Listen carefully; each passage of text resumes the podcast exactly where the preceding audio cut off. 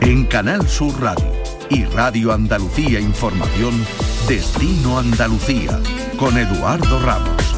Hola, ¿qué tal? Muy buenas. En esta edición de Destino Andalucía vamos a hacerles varias propuestas alejadas de los circuitos habituales del turismo en nuestra comunidad, pero que esperemos les resulten de interés. Vamos a llevarles hasta la localidad almeriense de Sorbas, donde persiste aún la tradición de la alfarería, una forma de artesanía muy arraigada en la comarca que con el paso de los años ha ido perdiendo fuelle pero que aún persiste. A continuación nos acercaremos hasta el castillo de Inájar en Córdoba, donde vamos a conocer una forma muy original de visitarlo y a partir de los llamados juegos de escape o escape room, darle pues una vuelta de tuerca y hacerlo incluso aún más atractivo. Y para comenzar, nos vamos a la naturaleza, a caminar y a ver aves en la zona norte de la provincia de Málaga.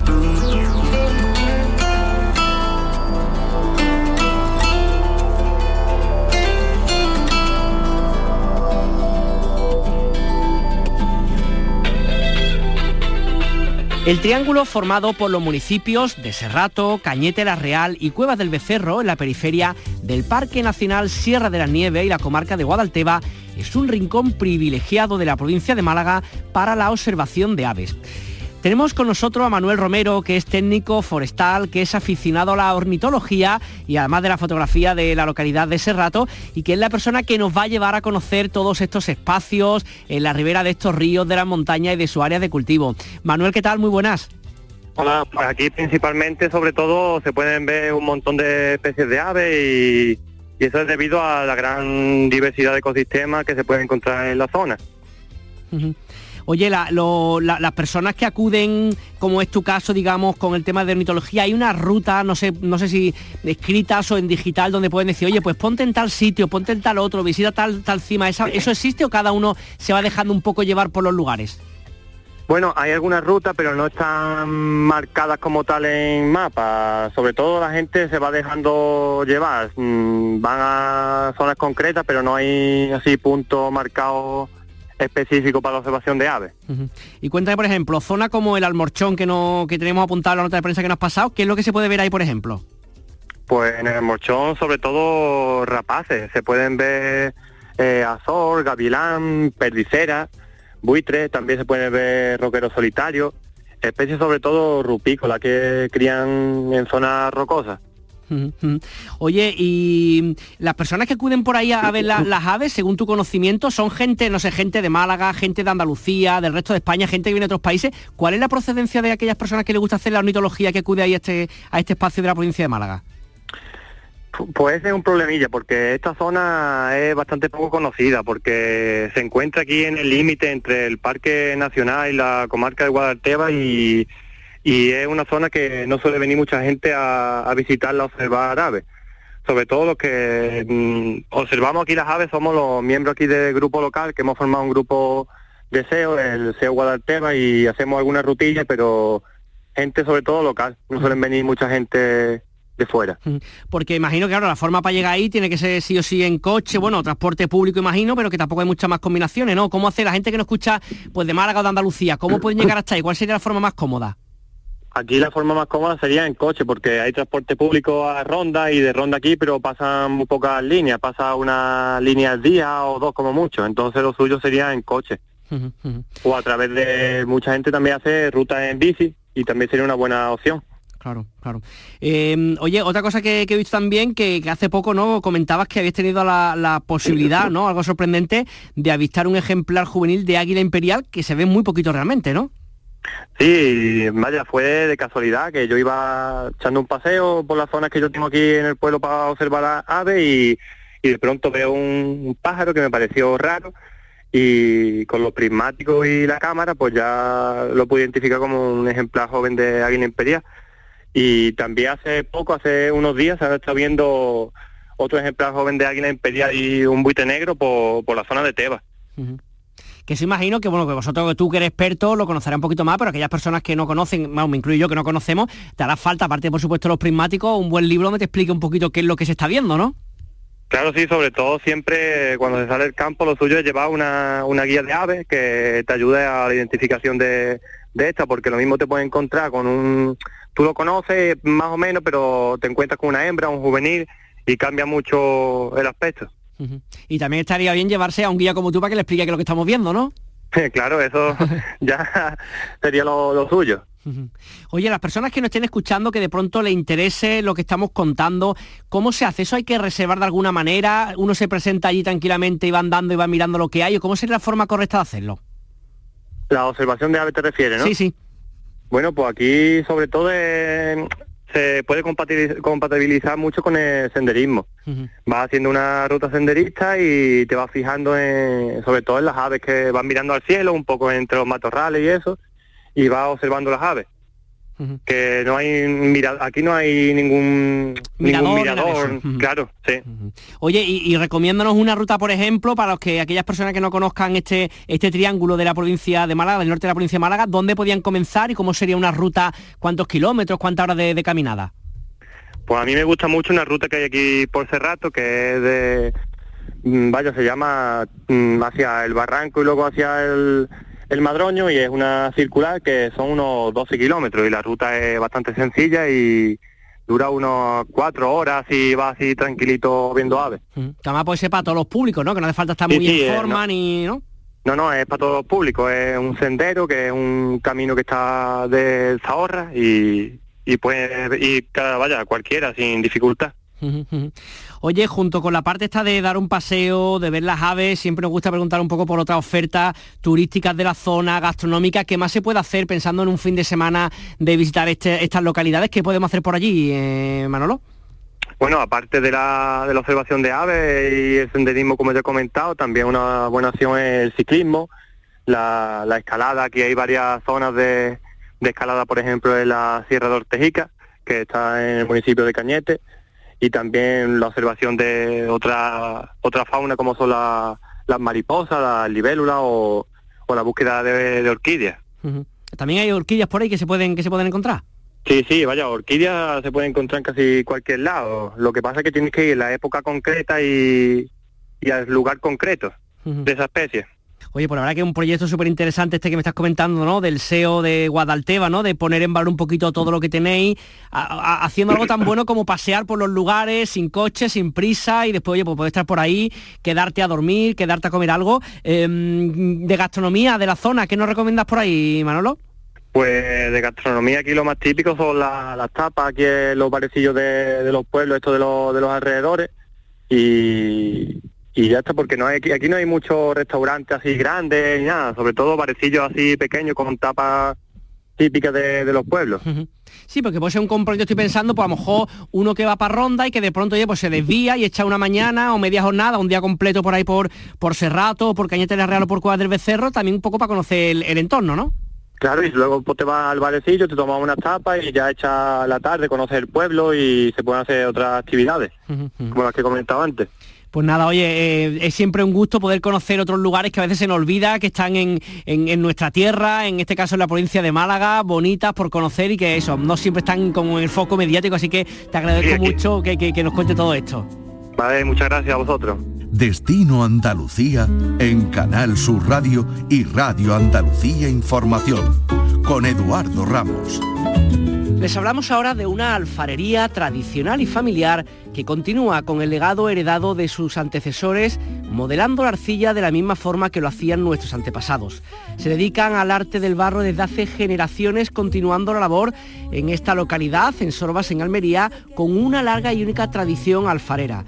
Un taller artesano que ha obtenido la distinción por la Junta de Andalucía, reconocido como punto de interés artesanal y con un catálogo de artículos pues más que sugerentes. José Miguel García es el responsable de esta alfarería. José Miguel, ¿qué tal? Hola, bueno, aquí hacemos tanto tradicional como lo que se ha hecho toda la vida, como la que es la, la, olla, la cazuela, como el lebrillo, todo lo, que antes se usaba y, hemos eh, seguido adelante con, con ello.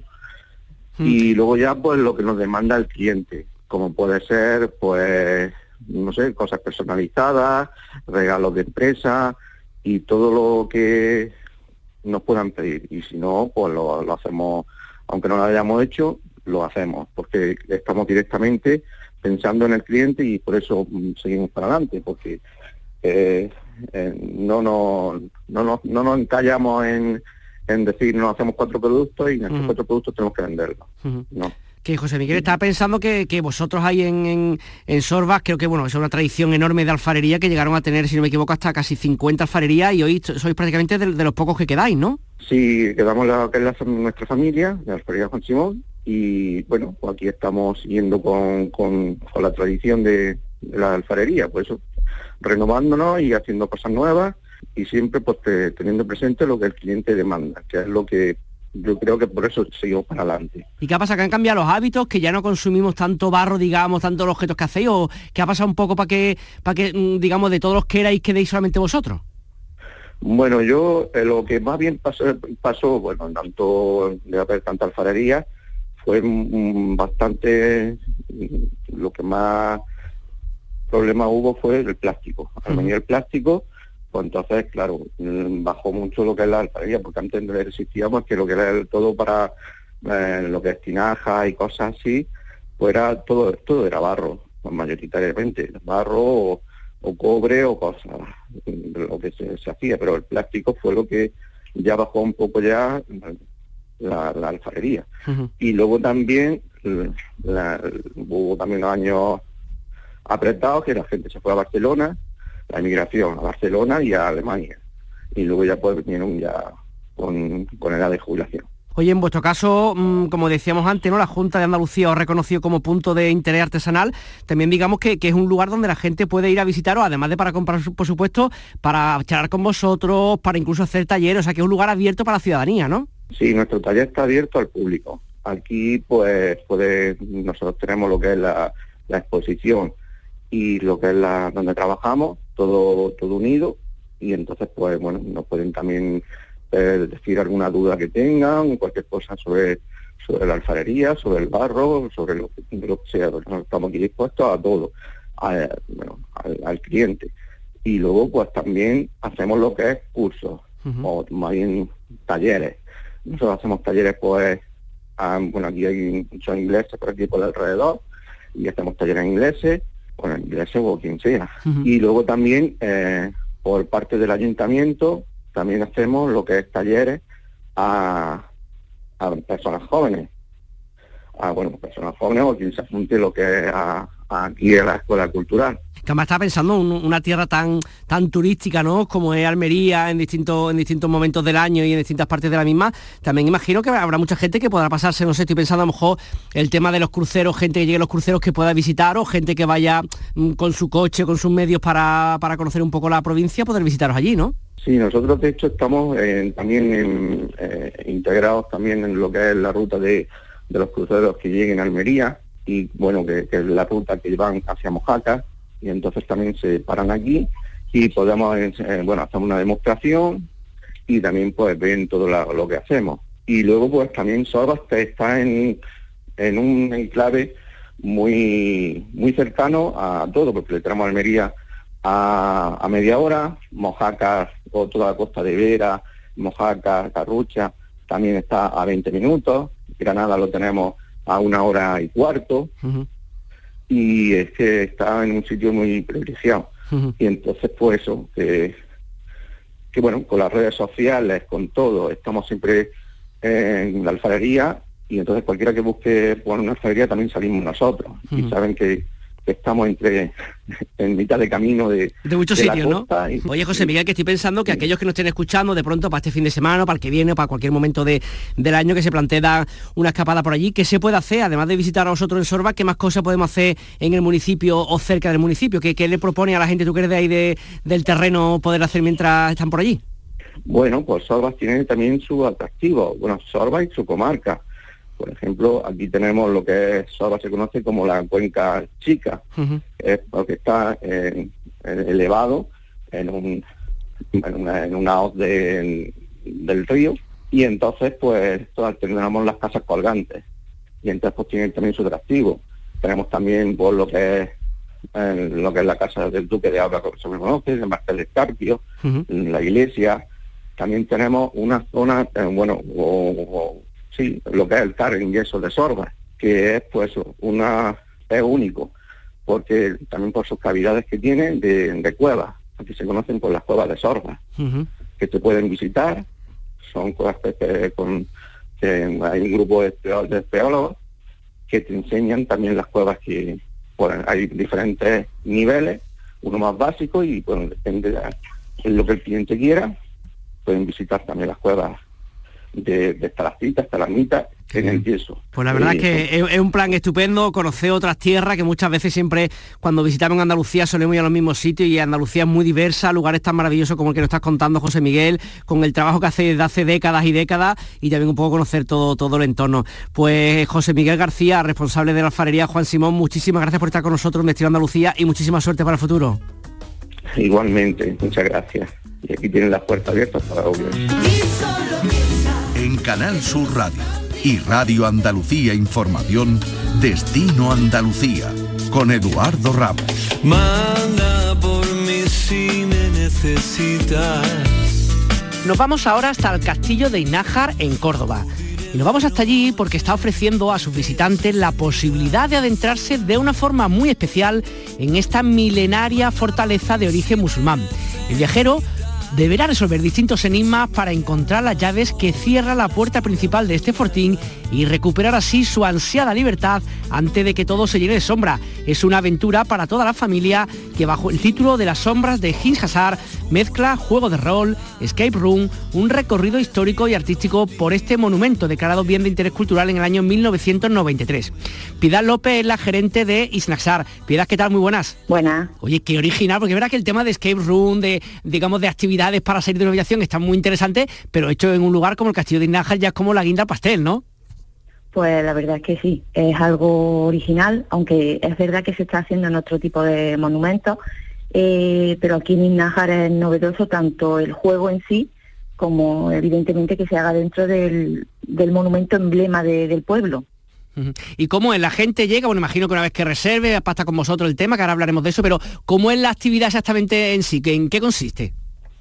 Pues una vez que entran en el castillo, se quedan encerrados y la misión del grupo es abrir la puerta principal del castillo. Ellos entrarían por una puerta secundaria y su misión es abrir la puerta principal eh, resolviendo una serie de enigmas que lo lleva de una parte a otra del castillo hasta finalmente encontrar las llaves que abren los distintos candados que cierran la puerta. Y las pruebas, que son pruebas, preguntas, adivinanzas, qué tipo de cosas, sin desvelar nada, pero qué tipo de cosas son las que tiene que adivinar la gente que haga esta, actividad. Pues hay desde jeroglíficos, eh, adivinanzas, sopa de letras, em, algunas preguntas también de, lógica, de observación. Entonces tienen que estar muy pendientes tanto del papel eh, que se van encontrando con, con el enigma, como de todo lo que hay dentro del castillo, porque todas las pruebas, todos los enigmas tienen que ver con algo que hay dentro del castillo. Así conocen también un poquito la historia de Inájar y del castillo. Qué interesante, ¿no? Otra forma, en vez de la, típica forma que funciona muchas veces, ¿no? De alguien explicándote un poco las cosas, si tú la estás viviendo desde dentro y tienes que averiguar cosas por ti mismo, seguro que aprendes mucho más, ¿no? Pues sí, porque como te comentaba, todos los enigmas tienen que ver con algo, con alguna parte del castillo. Eh, entonces, claro, si haces la visita normal o incluso con la audioguía o con un guía, pues te van explicando, pero a lo mejor no te fijas en el detalle que con estas pruebas pues tienes que fijarte porque es que eso lo que te es eso lo que tienes que encontrar en la prueba. Entonces es algo que en la visita normal puede pasar desapercibido, pero que con el juego tienes que sí o sí encontrar ese detalle para poder seguir con el juego y continuar con la siguiente pista. Eh, este tipo de actividad se me ocurre que es mucho como para gente más joven y tal, pero también está pensado para familias, para niños con una edad determinada. Sí, de hecho el último que hicimos la semana pasada fue una familia, bueno, era un grupo de amigos que eran dos, familias, eh, nos reservaron el, día y, desde niños que de 10 años hasta mayores que tendrían 40, casi 50 años, eh, como te digo, en familia, pues estuvieron prácticamente la hora, hora y media, porque todavía nadie lo ha conseguido hacer en una hora. Madre mía. Em, pues jugando, divirtiéndose, corriendo eh, y conociendo lo que es el, castillo.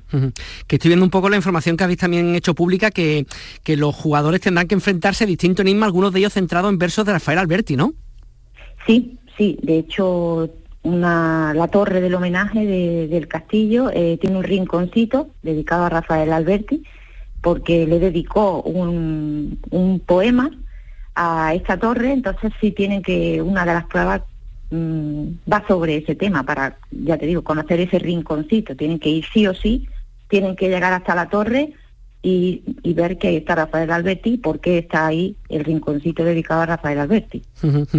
que imagino también, oye, que aquellos que le apetezca ir al castillo de, de Inájar sin hacer actividad también pueden hacerlo, que tampoco hay que asustar a la gente, ¿no? O sea, que puede ir cada uno como quiera, cada uno como quiera, ¿no? Sí, sí, sí, el castillo tiene un horario de apertura de martes a domingo, se abre todos los días en horario de mañana y algunos días de tarde y se puede hacer una visita normal eh, dentro de la entrada, pues, llevan un código QR con una ruta audioguiada. guiada desde el comienzo hasta el final del castillo, pues le va explicando un poquito de historia, de la construcción en sí, de personajes de la época. Eh, hay un juego de voces dentro de la audioguía con, como te he comentado, personajes de la época, leyendo textos.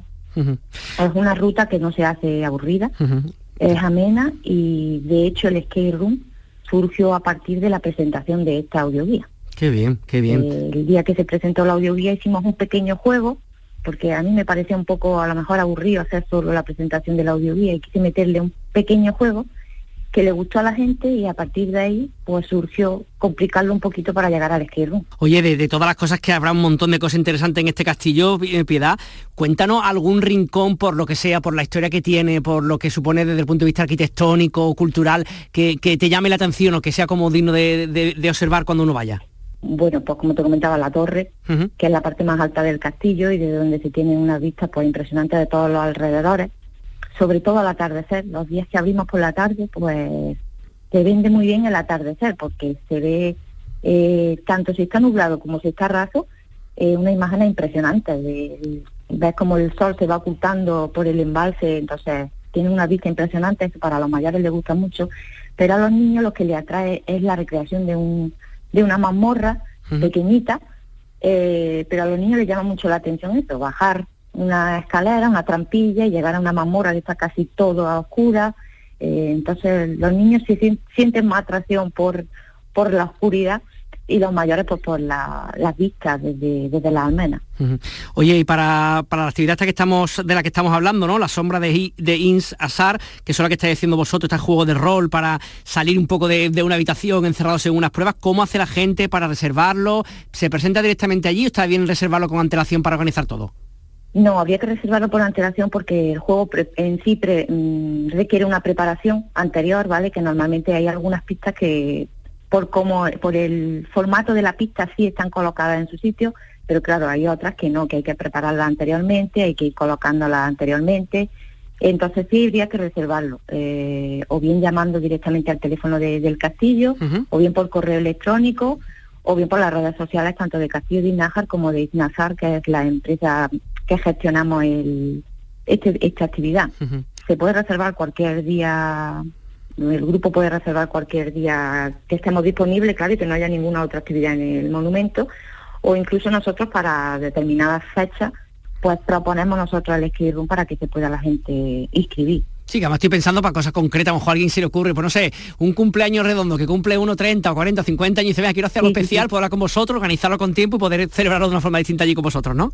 Sí, de hecho lo hemos hecho. Para algún cumpleaños, pues el grupo de amigos han querido hacerlo así, celebrarlo así, han traído al cumpleañero eh, con los ojos vendados, sin saber dónde se metía y cuando le han quitado la venda, pues se ha visto encerrado en el castillo. Además tenemos muchos alojamientos rurales, tanto en el pueblo como, como en las aldeas de, alrededor y, y un fin de semana se está aquí bastante bastante a gusto. Pues nada, desde eh, esta esquinita de la Sierra de la Sufética Cordobesa le hemos llevado para contarle este precioso proyecto de Isnasar y de poder visitar y conocer el castillo de Isnájar, pues desde otro punto de vista. Piedad López, gerente de Isnasar, muchas gracias por estar con nosotros. Gracias a vosotros. En Canal Sur Radio y Radio Andalucía Información, Destino Andalucía con Eduardo Ramos. Hola, soy Julián Hernández eh, de Siniestro Total y ahora también metido a escritor. Y nada, quería contaros eh, que mi rincón, un poco elegido así entre, entre miles de rincones que hay en Andalucía, sería Ubrique, en la Sierra de Grazalema, que estuvimos hace tiempo y que realmente me llamó muchísimo la atención porque pudimos ver el cielo sin contaminación lumínica, unas estrellas preciosas. Intentamos coger higos chumbos y nos pusimos las manos perdidas de, espinas y además entramos paseando por las calles de Ubrique, entramos en un sitio en el que tenían unos carteles de un chavalín muy joven que empezaba a torear en aquellos días y que se llamaba Jesulín. Luego resultó ser todo un personaje, pero nosotros nos quedamos con la copla de un Ubrique idílico con unas estrellas maravillosas.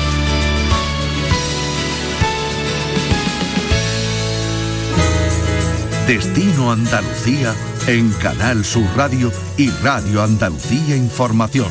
Tiempo ahora para conocer, como cada semana, las propuestas musicales que nos trae nuestro compañero Fernando Aliza. Fernando, ¿qué tal? Muy buenas. Muy buenas. Cuéntanos qué tenemos para, estos días. Pues mira, no te voy a hablar nada de estos días, lo siento. Te voy a adelantar que aunque estamos en Navidad, ya se empiezan a conocer eh, carteles de los grandes festivales del próximo verano un poquito de ansia, ¿no? Y de, como de angustia. Podemos comprar la entrada, todo se va a hacer ya, ¿no? Claro, de eso va la historia, de que la gente empieza a comprar las entradas y se agote lo más pronto posible y sobre todo de estar permanentemente en las redes sociales estos eventos funcionando y que la gente los oiga. Curioso porque si echas un vistazo rápido a estos adelantos, te das cuenta que son casi los mismos grupos en todos, los festivales. Sí, hay dos de ellos especialmente, te hablo de Vetusta Morla y de Viva Suecia, que están en todas las salsas.